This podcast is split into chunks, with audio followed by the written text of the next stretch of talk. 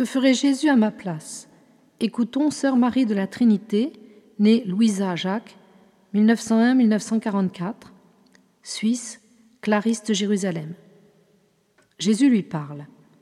Reste en mon cœur et je t'apprendrai l'amour. Ne désires-tu pas vivre un peu comme j'ai vécu? Dieu remplissait chacune de mes minutes. Les créatures le remplissaient dans la mesure où elles avaient besoin de moi, besoin de mon aide invisible. Je n'ai jamais refusé, je ne refuse jamais aucun secours.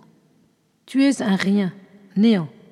Sois pur, comme la goutte de rosée pour que mon visage s'y reflète. C'est parce que tu n'es rien que je puis m'emparer de toi, me substituer à toi.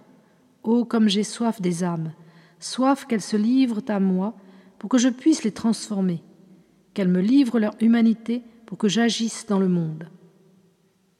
As-tu compris comment j'obéis? Je me donne, je cède aux désirs de tous.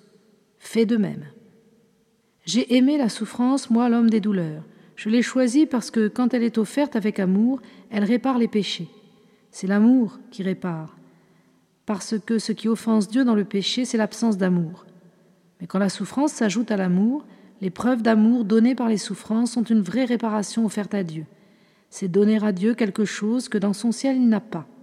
Ainsi, j'ai choisi la souffrance pour que toutes, toutes mes créatures, même les plus misérables comme toi, puissent avoir quelque chose de précieux à offrir à Dieu. Je remplis ta journée, je remplis ton travail, je remplis ton cœur. Laisse-moi aussi régner dans tout ton esprit. Ce qui te répugne ou te révolte, considère-le avec la douceur que je vous ai révélée dans ma passion. C'est cela l'amour, revêtir les autres de ce qui les rend agréables à Dieu, leur donner jusqu'à nos idées le meilleur de notre pensée. Non seulement supporter qu'ils s'en emparent, mais les parer de tout ce qui peut les embellir. Ainsi, j'ai donné tout mon sang. Je continue à donner mon corps à l'humanité, à lui donner mon esprit, ma pensée, le meilleur de ma pensée. Le comprends-tu? La pensée de Dieu est donnée à l'homme. Non seulement je la donne, mais je la lui inspire si délicatement qu'elle devient sienne, comme sa substance.